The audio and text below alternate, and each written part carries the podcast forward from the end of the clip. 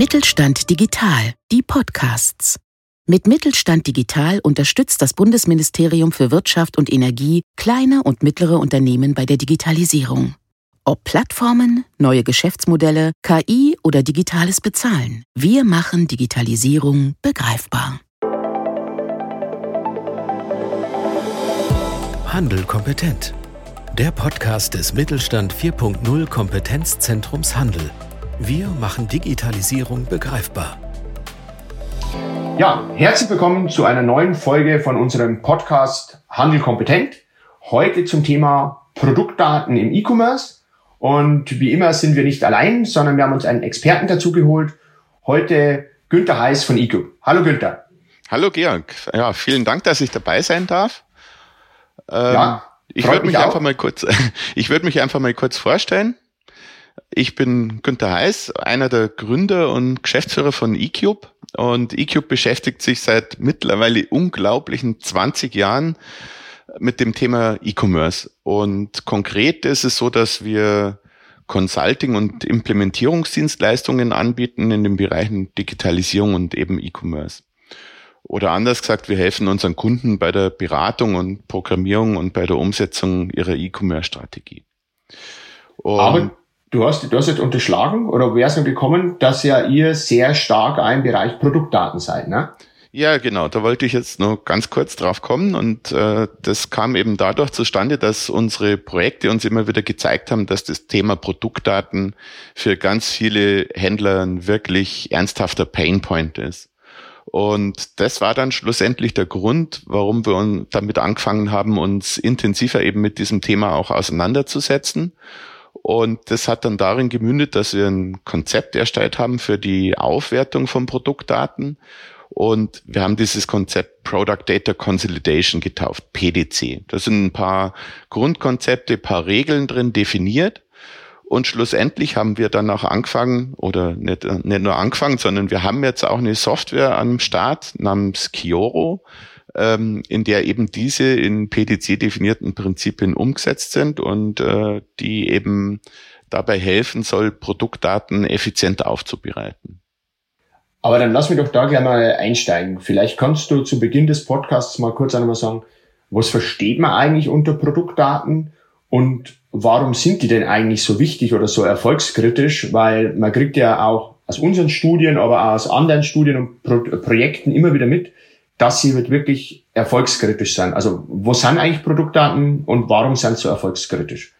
Ja, was sind Produktdaten? Also wenn wir von Produktdaten sprechen, ich meine, ich denke mal, das ist kein geschützter Begriff oder so oder kein stehender Begriff, aber wenn wir von Produktdaten sprechen, dann meinen wir die Produktstammdaten. Und Produktstammdaten sind all die Daten, welche sozusagen die, Stati äh, die, die statischen Eigenschaften eines Artikels ausmachen.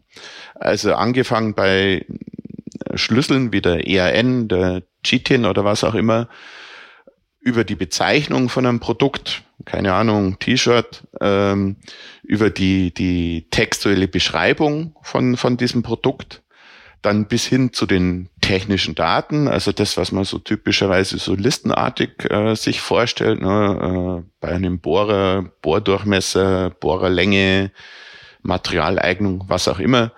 Und dann bis hin eben auch zu Medien, wie natürlich den Bildern, die man in einem Shop typischerweise sieht, Videos, technischen Zeichnungen, Datenblättern, oder auch äh, beispielsweise äh, CAD-Dateien. Ähm, mhm. Was wir nicht als Teil der Produktdaten oder als Teil der Produktstammdaten in diesem Kontext sehen, sind äh, so Daten wie veränderliche Daten wie Preise, Verfügbarkeiten, Lagerplätze oder dergleichen. Das ist nicht Teil der Produktstammdaten.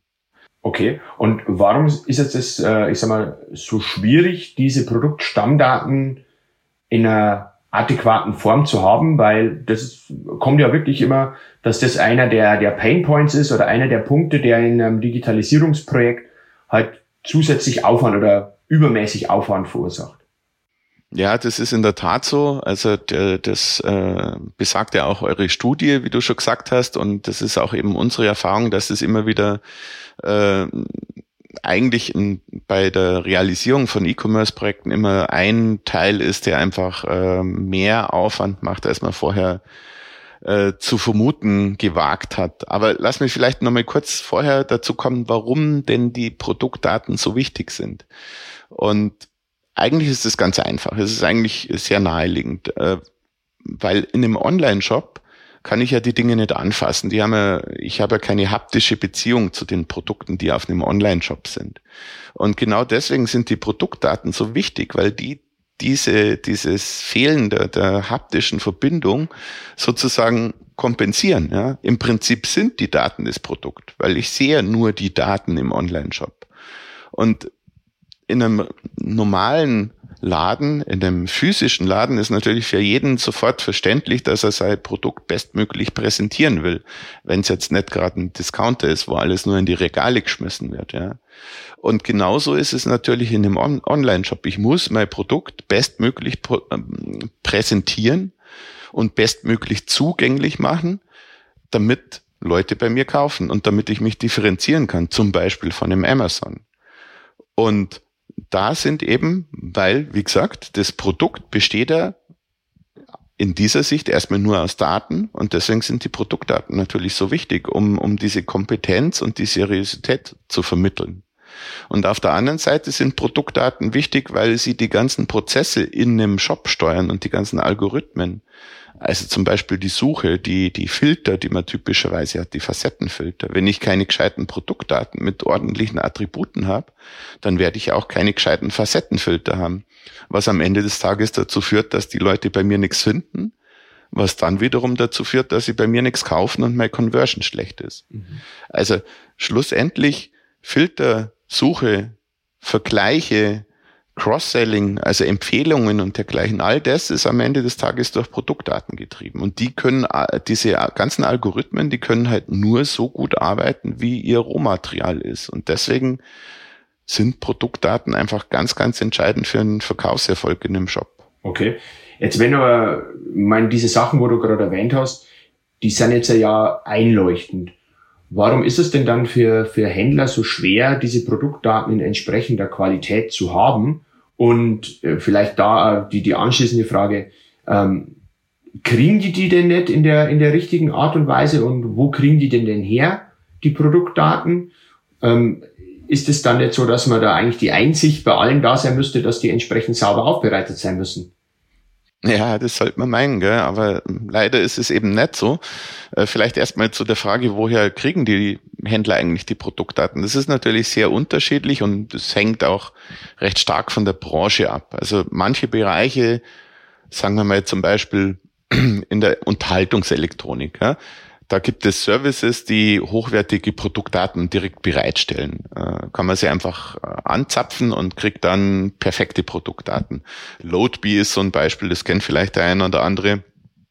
Die haben sich quasi als Organisation zur Aufgabe gemacht, saubere Produktdaten in bestimmten Segmenten zur Verfügung zu stellen. Dann, wenn man sich da bewegt, dann hat man, sage ich mal, ein relativ geringes Problem damit. Ähm, in vielen anderen Bereichen und wir machen relativ viel B2B und so im Bereich technischer Handel, so in der Gegend. Ähm, da sind die Händler oft einfach auf die Hersteller als, die Dat als Datenlieferanten angewiesen. Und die Hersteller selbst, die tun sich dann auch oft schwer, ordentliche Daten zu liefern, weil die, die Daten ihrer Produkte oft in unterschiedlichsten Systemen vergraben sind. Ja, und die, für die das gar nicht so einfach ist, das in einer, in einer ordentlichen äh, Form dann auch wirklich den Händlern zur Verfügung zu stellen. Und es ist natürlich schon so, dass es auch Standards gibt, da kommen wir vielleicht später nochmal dazu, aber die Händler kriegen immer noch, und das ist einfach unsere Erfahrung aus der Praxis, die Daten in die wirklich, äh, sage jetzt mal, lustigsten technischen Formaten wirklich vor die Füße geschmissen. Ähm, und dabei muss man sagen, dass jetzt technische Formate, also sowas wie CSV, Excel oder was auch immer, das sind da da muss man froh sein, wenn man es so kriegt, da gibt's Schlimmeres. Aber das ist immer nur das geringste Problem, weil schlussendlich ist das eine Frage der Technik. Da kann einer, ein Programmierer sich mal einen halben Tag hinsetzen und irgendeinen Konverter schreiben. Das ist, das ist nicht das Thema. Das Thema ist der Inhalt der Daten. Okay. Und da fängt nämlich das Problem an. Okay, aber wenn man etwas sagt, also der, den Input, den kriegt man jetzt wahrscheinlich kurzfristig an den Griff. Also der Hersteller, der die Daten liefert oder äh, andere Quellen. Wenn man jetzt dann solche Daten hat, ähm, da muss man ja praktisch selber ran als Händler. Wie pflegt man denn die jetzt äh, sinnvoll, um die dann auch wirklich im, im E-Commerce-Bereich einsetzen zu können? Und vielleicht da gleich ähm, äh, sozusagen eine zusätzliche Frage, wer macht denn das dann in der Regel in, äh, im Unternehmen, äh, um, um sowas zu machen? Also ist es dann der ITler, ist der Produktmanager? Also wie gesagt, zweigeteilte Frage. Ja, okay. Ähm, gut, erster Teil war ja, wie muss man die pflegen? Also ja, genau, es ist leider oft so, äh, zumindest in der Welt, in der wir uns so bewegen, äh, dass die Händler schlussendlich die Aufgabe dann haben, diese Daten, die sie aus verschiedenen Strömen kriegen. Also verschiedene Ströme heißt eben von verschiedenen Herstellern zum Beispiel, weil als Händler hat man jetzt typischerweise auf seinem, auf seiner Plattform nicht nur einen Hersteller, sondern ganz, ganz viele. Und jeder kippt einem Produktdaten vor die Füße. Und ja, genau, ähm, die Händler müssen die dann pflegen. Und äh, zunächst mal was möchte ich kurz mal drauf eingehen, was heißt denn eigentlich pflegen? Wo, wo wollen wir denn eigentlich hin? Und da ist es so, dass wir uns quasi sieben Qualitätsmerkmale definiert haben. Ähm, das ist einmal Korrektheit, klar kann man sich vorstellen, Genauigkeit, Aktualität, die sollten sich soweit selbst erklären. Dann gibt's noch die Konformität, das bezieht sich auf die technische Repräsentation. Also ich muss irgendein technisches Format haben, so dass ich die Daten am Ende des Tages dann auch irgendwie in meinen Job reinkriege. Ne? Ähm, dann gibt's sowas wie Vollständigkeit, also zum Beispiel, ich erwarte, dass jedes Produkt ein Bild hat. Ja, da fangen dann die Probleme schon an. Oft hat man keine Bilder, kriegt man keine Bilder oder die Bilder sind nicht freigestellt oder dergleichen, dann muss man im Zweifel auch selbst machen. Dann gibt es ein Merkmal, das vor allem Marktplätze betrifft. Das ist die Einzigartigkeit. Also wenn jetzt zum Beispiel mehrere Marktplatzteilnehmer denselben Artikel liefern, dann muss der Marktplatz ja irgendwie erkennen, dass es wirklich der gleiche Artikel ist. Und äh, das ist in der Tat manchmal gar nicht so einfach, wie man denkt. Und äh, zu guter Letzt haben wir noch das Thema Konsistenz. Und das ist eigentlich das, was besonders wichtig, aber auch besonders schwierig zu erreichen ist. Und Konsistenz heißt einfach, ähm, wenn ich verschiedene Artikel aus der gleichen Artikelgruppe, aber von verschiedenen Herstellern habe, dann will ich natürlich, dass diese unterschiedlichen Artikel auf meinem Shop auch wirklich konsistent drüber kommen. Ja. Sagen wir mal, ich habe Waschmaschinen von verschiedenen Herstellern. Dann müssen diese Waschmaschinen in, egal von welchem Hersteller sie sind, in einer einheitlichen Form präsentiert werden. Die Fotos müssen ungefähr die gleiche Anmutung haben, die Produkt, die, die, die technischen Daten sollten in einer Form verfügbar sein, dass sie auch wirklich vergleichbar sind. Ja. Ähm, und das ist, das ist äh, wirklich dann so die Königsdisziplin, sage ich mal, äh, die die Sache ja wirklich schwierig macht. Ja. Und ähm, das, ist, das sind so die Ziele, Ziele, die man erreichen will in der, in der, in der Produktdatenpflege. Da will man hin. Ähm, genau. Ja, das heißt aber, dann, um da kurz mal reinzugrätschen, also du musst dann als Händler selber sagen, was ist deine Zielaufbereitung der Produkte, also wie du gerade gesagt hast, entsprechend Bilder, weil ich die halt für Marktplätze brauche, weil ich die für meinen Job brauche, etc. in der entsprechenden Anmutung. Und wenn halt die einfach nicht da sind, dann muss ich die selber machen. Und genauso muss ich wahrscheinlich entsprechende Texte, Textlängen und so weiter äh, ergänzen. Also ich brauche halt immer als erstes mal dieses Zielbild, wie sollten meine Produktdaten im Idealfall ausschauen. Ja, genau, genau. Also so, so ein simples Beispiel, wenn man mal bei den Waschmaschinen bleibt, ähm, sagen wir mal, ähm, eine Waschmaschine hat ja ein Volumen an Wäsche, das ich da reinstecken kann. Ähm, und der eine Hersteller nennt jetzt dieses Attribut vielleicht Volumen und der andere nennt es Fassungsvermögen. Und der eine gibt es in Liter an und der andere in Kilogramm. Habe ich ein Problem, weil mein Kunde auf dem Shop, der Endkunde, der hat keine Chance, diese zwei Waschmaschinen vernünftig zu vergleichen. So was muss ich jetzt tun. Ich muss einerseits dieses Attribut vom Namen her angleichen, also dass es bei beiden zum Beispiel Fassungsvermögen heißt. Das ist dann sozusagen die Zielstrategie, die ich vorgebe. Waschmaschinen haben bei mir alle ein Attribut Fassungsvermögen. Und dann muss ich die, die, die Inhalte dieses Attributs angleichen. Also der eine liefert Liter, der andere Kilogramm. Muss ich mir vielleicht irgendeine Idee schaffen, wie ich die ineinander überführe, sodass eine Vergleichbarkeit gegeben ist. Das mal so als äh, simples Beispiel dafür, was wir darunter verstehen, äh, wenn wir, wenn wir von äh, Konkurrenz reden. Also dass, dass die Daten wirklich zusammenpassen. Mhm. Ähm und jetzt vielleicht einmal die, die Frage, wenn jetzt genau diese Vereinheitlichung, also von Liter und Kilogramm Angaben, das muss ja im Unternehmen irgendjemand auffallen. Und der muss ja das dann auch wirklich machen. Wer ist denn das typischerweise oder macht es das Unternehmen gar nicht selber und macht es dann in der Regel immer über einen externen Dienstleister oder was ist da so das sagen wir, übliche Vorgehen? Ja, da gibt's natürlich äh, ganz unterschiedliche Ansätze und das hängt ganz stark natürlich auch von der Unternehmens- und der Sortimentgröße ab. Ähm, und das fängt dabei an mit, äh, das wird von der IT zum Beispiel einfach nebenbei irgendwie erledigt, ja. Äh, und geht aber bis zu ganzen Abteilungen, die sich um nichts anderes kümmern. Ich hatte bei einem von eurer Veranstaltungen mal so, einen, so einen kleinen äh, Workshop gemacht und äh, da hatte ich auch einen Teilnehmer, der hat mir gesagt, mit Produktdaten habe ich keine Probleme, weil ich habe eine Mannschaft von 30 Leuten, die kümmern sich drum. Ja, okay, das ist auch eine, eine Möglichkeit, ja. aber ähm, das kann sich jetzt nicht jeder leisten. Ne? Und insofern hängt es natürlich ganz stark von der Unternehmensstruktur ab. Wie gesagt, wenn man in der richtigen Branche unterwegs ist, dann kann man, hat man vielleicht den Luxus, dass man die Produktdaten einfach über so Services wie Loadbee beziehen kann. Äh, dann, dann entschärft sich das Problem natürlich deutlich, aber ansonsten ist es eben so, dass, äh, dass eben irgendjemand in der Organisation des Händlers sich dieses Themas annehmen muss. Und wie gesagt, das ist sehr, sehr kann man eigentlich nicht so einheitlich beantworten, aber das ist so das Spektrum. Ne? Von wird nebenbei gemacht äh, bis, bis zu einer kompletten Mannschaft von, ich sage immer, Minions, die das dann einfach erledigen. Ähm, und da ist natürlich auch unser Ansatz dann, äh, diesen Prozess effizienter zu machen, ne? so dass man auch mit einer kleineren Mannschaft äh, trotzdem es schafft, äh, ordentliche Produktdaten hinzukriegen. Das äh, heißt aber, um das kurz mal zu sagen, ähm, der Mensch, der das dann bearbeitet in einem Unternehmen, der sollte wahrscheinlich sowohl technische Ahnung haben, aber auch von dem Produkt und auch Richtung Marketing, also was soll mit, was soll mit dem Produkt passieren, was ist die Zielsetzung.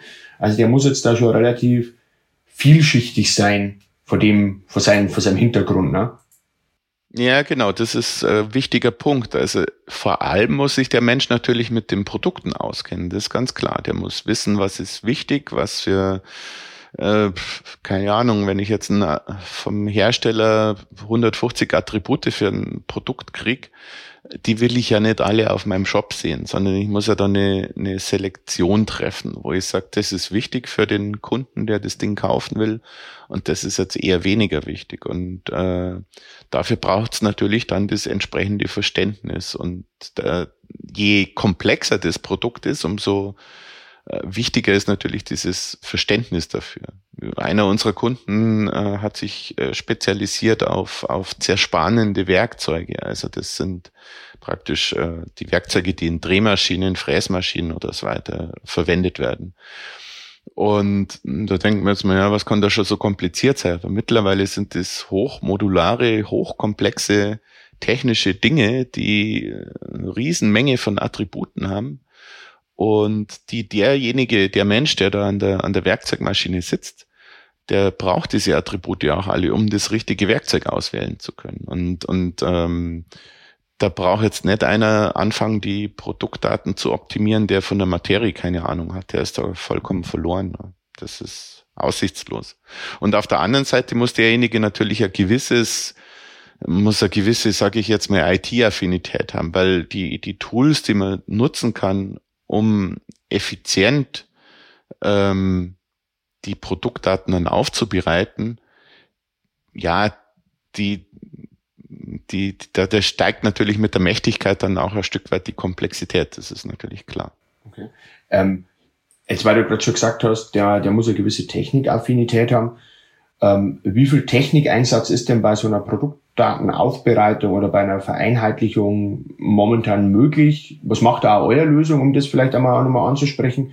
Mhm. Und vielleicht auch, was findet man denn da für äh, technische Infrastruktur bei den Kunden vor? Also haben die in der Regel ihre Produktdaten, ich sag mal, im schlechtesten Fall nur in, in irgendwelchen Excel-Sheets oder ähm, auf Papier? Oder haben die alle schon PIM-Systeme im Einsatz? Ähm, wie, wie ist da so deine Wahrnehmung? Also bei den Händlern ist es so, wenn äh, ist die, das, was man vorfindet, ist, äh, ist ganz unterschiedlich. Klar, manche haben schon ein PIM-System, oder wenn, wenn ein Shop vorhanden ist, dann muss er in irgendeiner Weise ein, Produktdatenspeicher sozusagen da sein. Der ist, so ein PIM-System ist ja oft auch im, im Shop mit integriert. Ähm, ansonsten ist es einfach so, dass äh, durchaus die ganze Palette von Excel bis selbstgestrickten Skriptlösungen verwendet wird, ja. Und ja, was, wie viel Technikeinsatz ist möglich, ne? Also es ist halt wie überall. Es, es kommt auf das passende Werkzeug an für die Aufgabe. Und ich sage immer, wenn ich ein Schweizer Taschenmesser mir vorstelle, das ist natürlich eine super Sache. Und in der IT ist für mich das Schweizer Taschenmesser ist, ist Excel. Ne? Das ist eigentlich das Schweizer Taschenmesser der Datenverarbeitung, würde ich mal sagen. Und ähm, natürlich kann ich mit einem Taschenmesser auch zum Beispiel Schrauben eindrehen. Mhm. Funktioniert wunderbar.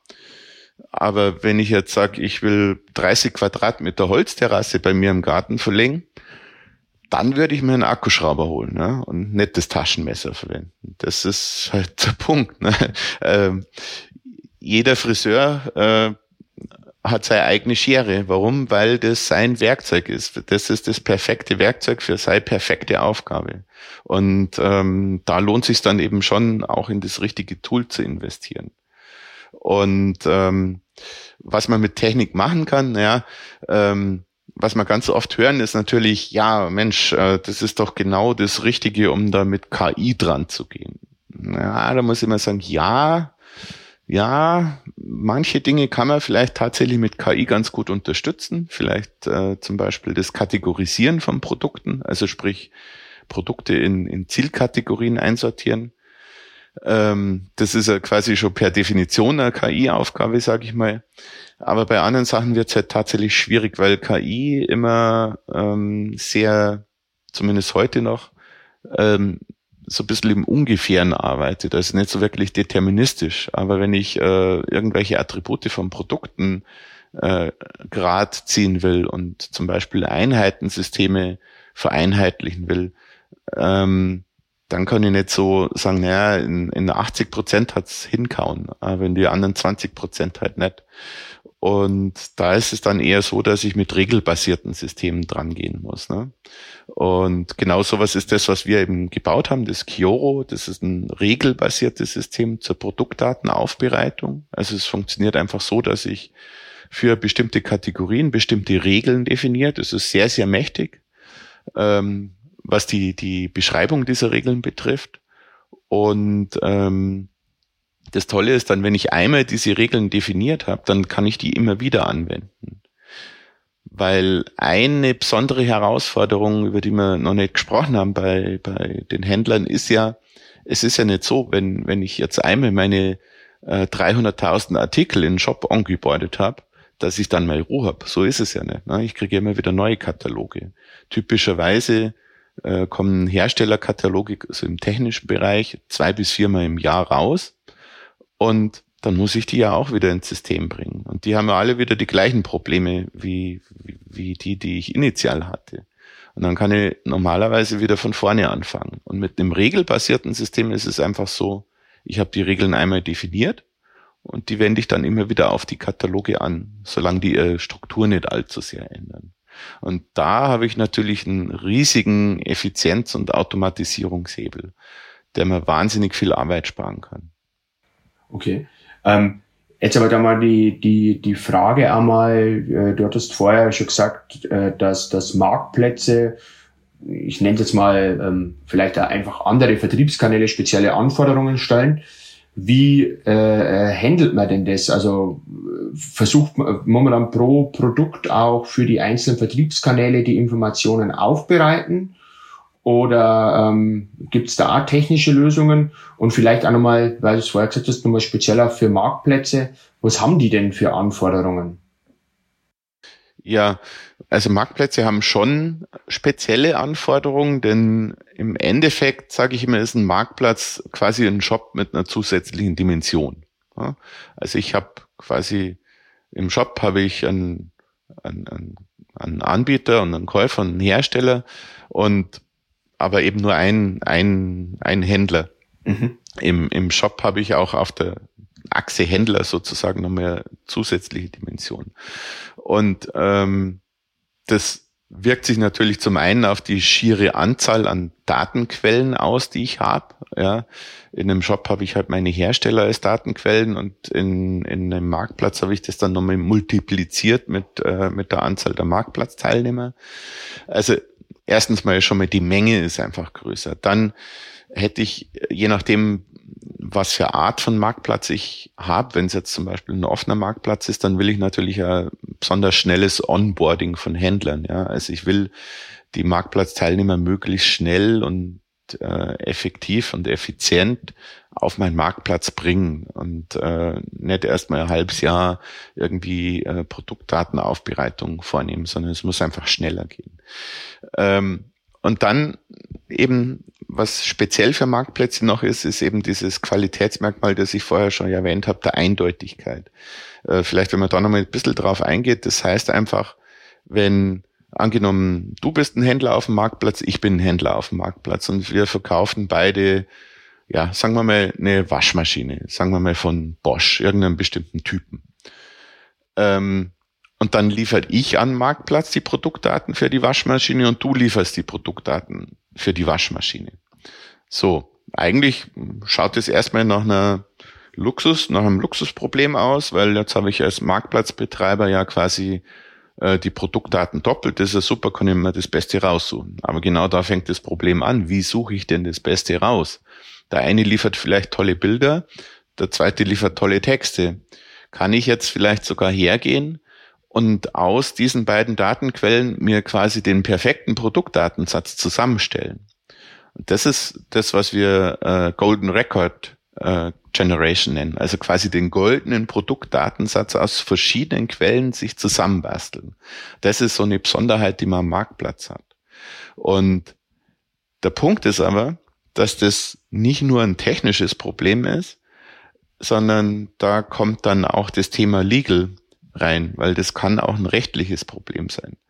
Weil wenn du als Händler jetzt meinetwegen ganz tolle Bilder lieferst, die du selbst gemacht hast von der Waschmaschine, die perfekt freigestellt sind und 360 Grad und was weiß ich, und ich, ich liefert halt einfach nur die Standardherstellerbilder und der Marktplatzbetreiber liefert, nutzt dann deine tollen Bilder, um dieses Produkt, das ich auch verkaufe, auf dem Marktplatz anzubieten, dann stellst du dir natürlich schon die Frage, äh, ob du nicht irgendwas falsch gemacht hast, dass du für diese, diese, diesen Aufwand, den du betrieben hast, sozusagen äh, nicht entlohnt wirst. Und dann ist es schlussendlich äh, ähm, Urheberrechtsproblem. Ne? Du, du kannst natürlich sagen, wieso kann jetzt der Günther äh, mit seinen schlechten Produktdaten quasi meine hoch aufbereiteten Bilder nutzen, um dieses Ding zu verkaufen. Ne? Das heißt also dann, dass du auf Marktplätzen neben organisatorischen und technischen Herausforderungen halt auch sehr viele rechtliche Themen hast, die du ja berücksichtigen und beziehungsweise als Händler bedienen musst. Ja, genau. Also Marktplatz ist grundsätzlich jetzt nicht nur was Produktdaten betrifft, natürlich rechtlich von der Konstruktion immer Herausforderung. Ganz klar, da muss man sich über viele Dinge Gedanken machen, äh, über Zahl Bezahlungsströme, ähm, BaFin-Lizenz etc. etc. Ähm, das ist inhärent in dem Marktplatz, dass, dass das immer auch ein technisches und nicht nur ein, äh, immer auch ein rechtliches und nicht nur ein technisches Problem ist. Ganz klar, ja. Genau. Viele der Beispiele, die wir jetzt gerade besprochen haben, sind ja sehr konsumentenlastig. Also sind häufig halt im B2C-Bereich zu sehen. Wie unterscheidet sich denn beim Thema Produktdaten B2C to B2B? Kannst du da vielleicht ein bisschen was dazu sagen? Ja, ähm, in gewisser Weise ja.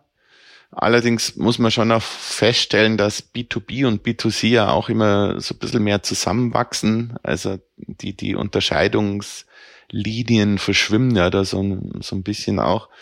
Aber ich sage jetzt mal so, von dem, was hinten rauskommt, bei den Produktdaten eigentlich nicht. Also die, die Bedeutung von hochwertigen Produktdaten ist immer gleich hoch, wenn auch vielleicht mit ein bisschen einer anderen Zielsetzung. Ähm, Unterschiedlich sind die Anforderungen vom Prozess her, weil äh, B2B-Händler oft sehr, sehr große äh, Segmente haben äh, mit, mit Hunderttausenden von Artikeln und äh, äh, riesigen Kategoriebäumen mit tausenden Kategorien. Andererseits ist dann im B2C aber so, dass oft die, die Zykluszeiten der Sortimente kleiner sind. Also gerade jetzt zum Beispiel, wenn man Modebereich denkt, ja, da tauscht sich ja das ganze Sortiment alle, keine Ahnung, halbe Jahre aus. Ähm, aber am Ende des Tages hängt es natürlich auch ganz, ganz stark von der Branche ab. Also insofern ja, im Detail gibt schon so Spezifika, aber grundsätzlich ähm, würde ich sagen, gleicht sich das immer mehr an. Im Zusammenhang mit Produktdaten hört man ja häufig immer was von, von Standardisierung. Ähm, ist denn eine, eine übergreifende Standardisierung sinnvoll und gibt es da aktuell schon Bemühungen, die man als Händler ja sich mal anschauen sollte oder anschauen kann? Ja, die gibt's nicht erst seit gestern. Also das ist, ähm, man nennt es Klassifikationssystem. Ähm, Klassifikationssystem ist im Prinzip vereinfacht gesagt, äh, legt es fest, welche Artikelgruppen es gibt. Und es legt fest, in welcher Artikelgruppe bestimmte Artikel gehören. Also Waschmaschine gehört halt zu Waschmaschinen. Und die wiederum zu Haushaltsgeräten. Ähm, und es legt auch fest, ähm, was jetzt zum Beispiel Waschmaschinen für Attribute haben sollten und welche Semantik die Attribute haben. Das wird dann genau so eine Problematik, wie ich es vorher geschildert habe, mit Volumen und Fassungsvermögen ähm, eben vermeiden. Also eigentlich eine tolle Sache, aber Fakt ist, es gibt mehrere von diesen äh, Klassifikationssystemen, E-Class zum Beispiel, Profi-Class, was auch immer, und die haben alle ihre Stärken in verschiedenen äh, Bereichen, also in verschiedenen Branchen. Ähm, Fakt ist, ähm, dass unsere Feststellung ist, dass sich in manchen Branchen diese Klassifikationssysteme nicht richtig durchsetzen, in anderen dagegen schon. Ähm, zum Beispiel habe ich von einem Kunden gehört, dass in, im Bereich ähm, Autoersatzteile, ja, da ist alles total senkrecht, alles strikt, alles durchklassifiziert. Ist auch irgendwie klar, weil die Ersatzteile, die kommen ja von den Autoherstellern und da kann jeder sagen, bei einem VW Golf ist halt die Feder vorne links hat die und die Artikelnummer oder so, ja, und die und die Eigenschaften. Dagegen, wenn man jetzt zum Beispiel zu den Autozubehörteilen schaut, ja, dann ist es ein total offener Markt äh, und da gibt's überhaupt keine Klassifikation. Da ist äh, Kraut und Rüben im Endeffekt. Und so beobachtet man das in ganz vielen Märkten, also gerade auch in vielen Märkten im technischen Handel, was eigentlich überraschend ist, dass es zwar dass es entweder überhaupt keine vernünftigen Klassifikationen gibt oder die, die es gibt, ähm, nicht wirklich verwendet werden. Und das mit dem, dass sie nicht verwendet werden, das denke ich, hängt damit zusammen, dass, ja, das ist eigentlich ein allgemeines Problem. Standardisierung ist immer eine tolle Sache, ja, aber ein Stück weit ähm, blockiert Standardisierung auch Innovation. Ja, wenn ich immer in einem gewissen Standard bleiben muss, dann kann ich aus dem nicht so leicht ausbrechen. Beziehungsweise wenn ich daraus ausbreche, dann passt das, was ich da geschaffen habe, nimmer in dem Standard rein. Und das sieht man eigentlich in ganz vielen Bereichen. Ähm, aber eben auch glaube ich, dass das in, in manchen Bereichen der ähm, so praktisch diese Akzeptanzbremse für Klassifikationssysteme ist. Und zudem ist es ganz schön aufwendig, so ein Klassifikationssystem tatsächlich zu schaffen, sodass dann auch alle Marktteilnehmer quasi damit zufrieden sind. Das heißt aber dann, eine gewisse Standardisierung wäre jetzt wahrscheinlich nicht schlecht. Also so eine Art Rumpfstandard, den könnte man gut gebrauchen. Wobei natürlich dann auch auf Marktplätzen insbesondere es immer schwieriger wird für Händler zu, zu differenzieren und sich vielleicht auch von den Konkurrenten abzuheben. Ja, genau, genau. Also so, so ein Rumpfstandard, um, um mal die, die, die Basisthemen sozusagen abdenk, ab, abzudecken und dann obendrauf sozusagen Erweiterungen, das wäre natürlich schon mal eine Riesenhilfe. Ein bisschen geht's ja in manchen Branchen schon auch in die Richtung. Auf der anderen Seite ist es wieder so, dass es in manchen Branchen gibt's dann zwei, drei, vier Standards, ja, die konkurrieren. Und äh, das ist natürlich dann auch wieder nicht hilfreich, zeigt aber andererseits schon die Problematik. Ne? Warum gibt's vier Standards äh, im ein und demselben Bereich? Das muss ja irgendeinen Grund haben. Das kann ja nur daran liegen, dass, dass man mit, mit dem, mit denen irgendwo auch nicht zufrieden ist. Ja. Irgendjemand hat einmal gesagt, das Schöne an Standards ist, dass es so viel gibt, dass man sich immer den richtigen davon aussuchen kann. Ne? Gut, ähm, jetzt vielleicht zum, zum Ende hin auch nochmal die Frage, was würdest du den kleinen Händlern empfehlen, die sich äh, mit dem Thema E-Commerce jetzt auseinandersetzen, beziehungsweise mit dem Thema Multichannel, also jetzt äh, Shop und Filiale verbinden wollen oder aus dem stationären Geschäft jetzt Marktplätze und einen Online-Shop bedienen wollen. Was sollten denn die beim, beim Thema Produktdaten berücksichtigen? Was hast du denn da für, für Tipps für diese Händler? Ja, also das kann man eigentlich relativ kurz fassen, weil äh, ganz wichtig ist, und das ist das absolut oberste Gebot, man muss dieses Thema strategisch betrachten. Also es ist, Produktdaten sind ein strategisches Thema. Man darf es nicht unterschätzen. Und ich würde empfehlen, von Anfang an die richtigen Tools einzusetzen. Und im Zweifel einfach bei uns mal nachfragen. wir sehen ja in unseren Studien, aber auch in, in den Projekten, in den Workshops, die wir mit Händlern machen, dass ähm, bei einem E-Commerce-Projekt, Shop oder Marktplatz es häufig so weit kommt, dass dann irgendwann der, der Punkt erreicht ist, wo man sagt, boah, diese Aufwände, die ich jetzt eigentlich für die Produktdatenaufbereitung eingeplant habe, die übersteigen das äh, um ein Vielfaches, was ich eigentlich geplant hatte. Und ähm, überlegen sich da dann auch schon die Projekte vielleicht stillzulegen oder, oder abzubrechen. Was würdest du denn solchen Händlern empfehlen?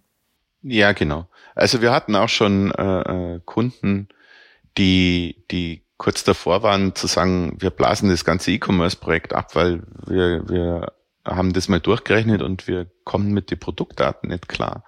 Und äh, da kann ich natürlich äh, nur davon abraten, dann lieber mal mit jemandem reden und dann findet man immer einen Weg, wie man wie man es irgendwie hinkriegt, ne?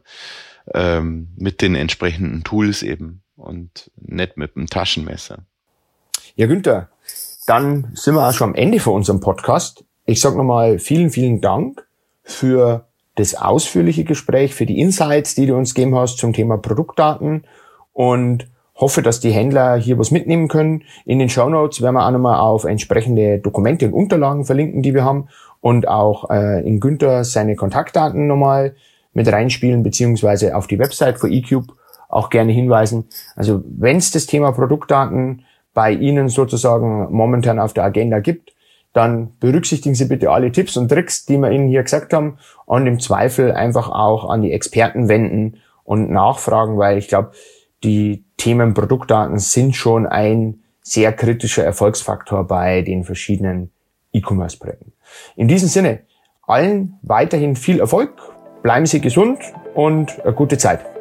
Mit Mittelstand Digital unterstützt das Bundesministerium für Wirtschaft und Energie die Digitalisierung in kleinen und mittleren Unternehmen und dem Handwerk. Weitere Informationen finden Sie auf unserer Webseite unter www.kompetenzzentrumhandel.de und auf www.mittelstand-digital.de.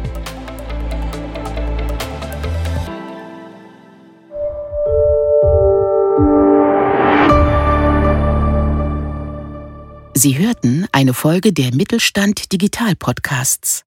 Mit Mittelstand Digital unterstützt das Bundesministerium für Wirtschaft und Energie kleine und mittlere Unternehmen bei der Digitalisierung.